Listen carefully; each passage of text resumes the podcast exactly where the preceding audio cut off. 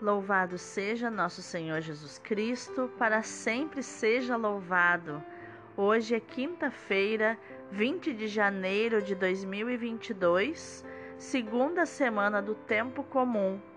E hoje é dia de São Sebastião, santo e mártir. São Sebastião, rogai por nós. A primeira leitura de hoje é do primeiro livro de Samuel, capítulo 18, versículos do 6 ao 9, o 19 e do 1 ao 7. Naqueles dias, quando Davi voltou depois de ter matado o filisteu, as mulheres de todas as cidades de Israel saíram ao encontro do rei Saul, dançando e cantando alegremente ao som de tamborins e símbolos. E enquanto dançavam, diziam em coro: Saul matou mil, mas Davi matou dez mil. Saul ficou muito encolerizado com isto e não gostou nada da canção, dizendo: A Davi deram dez mil e a mim somente mil. Que lhe falta ainda senão a realeza?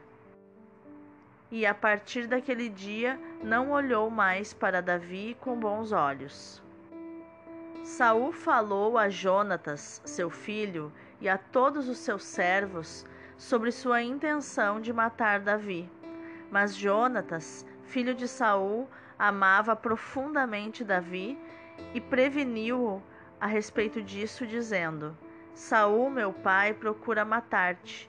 Portanto, toma cuidado amanhã de manhã e fica oculto em um esconderijo eu mesmo sairei em companhia de meu pai no campo onde estiveres, e lhe falarei de ti, para ver o que ele diz, e depois te avisarei de tudo o que eu souber. Então Jonatas falou bem de Davi a Saul, seu pai, e acrescentou: Não faças mal algum ao teu servo Davi, porque ele nunca te ofendeu.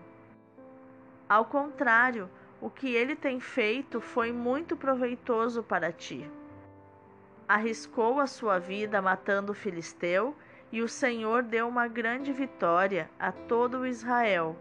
Tu mesmo foste testemunha e te alegraste. Por que então pecarias, derramando sangue inocente e mandando matar Davi sem motivo? Saul, ouvindo isto e aplacado com as razões de Jonatas, jurou: Pela vida do Senhor, ele não será morto. Então Jonatas chamou Davi e contou-lhe tudo isto. Levou-o em seguida a Saul para que ele retomasse o seu lugar como antes. Palavra do Senhor, graças a Deus. O responsório de hoje é o Salmo 55. É no Senhor que eu confio e nada temo. Tende pena e compaixão de mim, ó Deus, pois há tantos que me calcam sob os pés e agressores me oprimem todo dia. Meus inimigos de contínuo me espezinham. São numerosos os que lutam contra mim.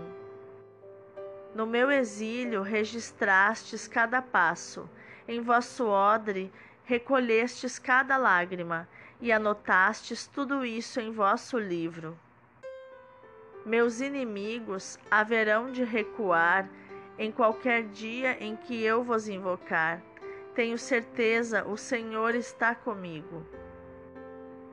Confio em Deus e louvarei Sua promessa. É no Senhor que eu confio e nada temo que poderia contra mim o ser mortal? Devo cumprir, ó Deus, os votos que vos fiz e vos oferto um sacrifício de louvor. É no Senhor que eu confio e nada temo. O evangelho de hoje é Marcos, capítulo 3, versículos do 7 ao 12. Naquele tempo, Jesus se retirou para a beira do mar junto com seus discípulos. Muita gente da Galiléia o seguia, e também muita gente da Judéia, de Jerusalém, da Idumeia, do outro lado do Jordão, dos territórios de Tiro e Sidônia, foi até Jesus, porque tinham ouvido falar de tudo o que ele fazia. Então Jesus pediu aos discípulos que lhe providenciassem uma barca, por causa da multidão, para que não o comprimisse.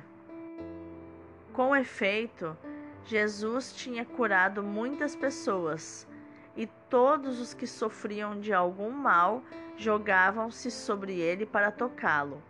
Vendo Jesus, os espíritos maus caíam a seus pés, gritando: Tu és o Filho de Deus. Mas Jesus ordenava severamente para não dizerem quem ele era. Palavra da salvação, glória a vós, Senhor. Então, quais os tesouros que podemos encontrar nos textos de hoje?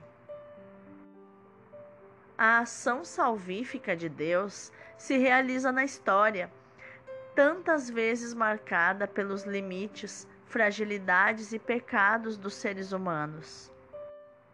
A inveja de Saul não leva a melhor sobre a graça divina que já atua claramente em Davi, que e se vai afirmando cada vez mais como o eleito do Senhor. Porque é que estando Saul em franca decadência, não se pensa em Jonatas para lhe suceder, mas em Davi? Não é fácil responder, mas parece certo que o autor sagrado quis realçar a figura de Davi e tudo concebeu e escreveu em função desse objetivo. Neste contexto, adquire maior relevância e simpatia a amizade aberta, generosa e desinteressada que o filho de Saul mostra para com Davi. Se a inveja de Saul agride Davi, a amizade de Jonatas o salva. Há grandes males e grandes bens que passam pelas nossas paixões, e Deus pode atuar por meio delas da nossa parte, se não devemos deixar-nos dominar por ela, também havemos de pô-las ao serviço do Senhor. Já no Evangelho de hoje e nos textos que escutamos nos últimos dias, Jesus mostra que é inútil querer aproveitar as instituições judaicas para infundir nelas a novidade evangélica do reino de Deus. Então, Jesus retira-se para o mar de Genezaré. A sua ação, que até aí se desenvolvera na sinagoga ou perto dela, abria-se agora a horizontes mais vastos. Começa uma nova sessão do Evangelho de Marcos. A atividade de Jesus se alarga e causa admiração nas multidões mas é ainda um entusiasmo superficial que não leva à decisão da fé, como nos diz o capítulo 6, versículo 6.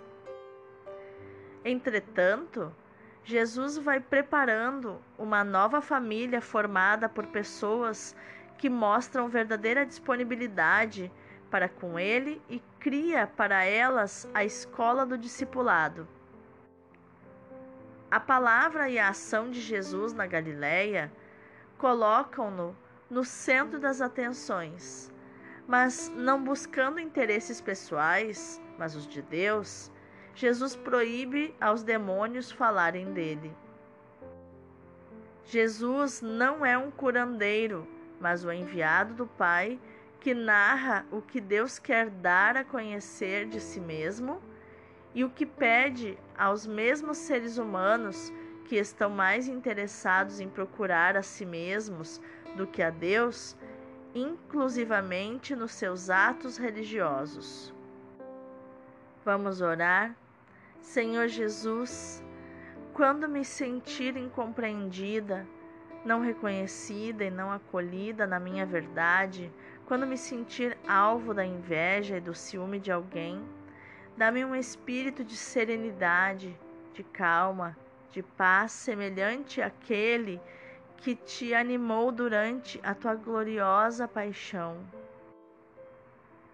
Que jamais se deprima desanime ou perca tempo em justificar-me, mas animado pelo Espírito Santo, continue a viver e a atuar em sintonia com a tua vontade e a missão que me confias na igreja e no mundo. Não faltarão ocasiões para que a verdade venha de cima serenamente e que em volta dela seja construída aquela unidade pela qual o Senhor rezou. Amém. Que no dia de hoje, meu irmão, minha irmã, nós possamos meditar e proclamar esse, essa mensagem que Jesus deixou a, a Santa Margarida Maria Alacoque. Ele disse assim: O meu coração reina no sofrimento, triunfa na humildade e alegra-se na unidade. Deus abençoe o teu dia.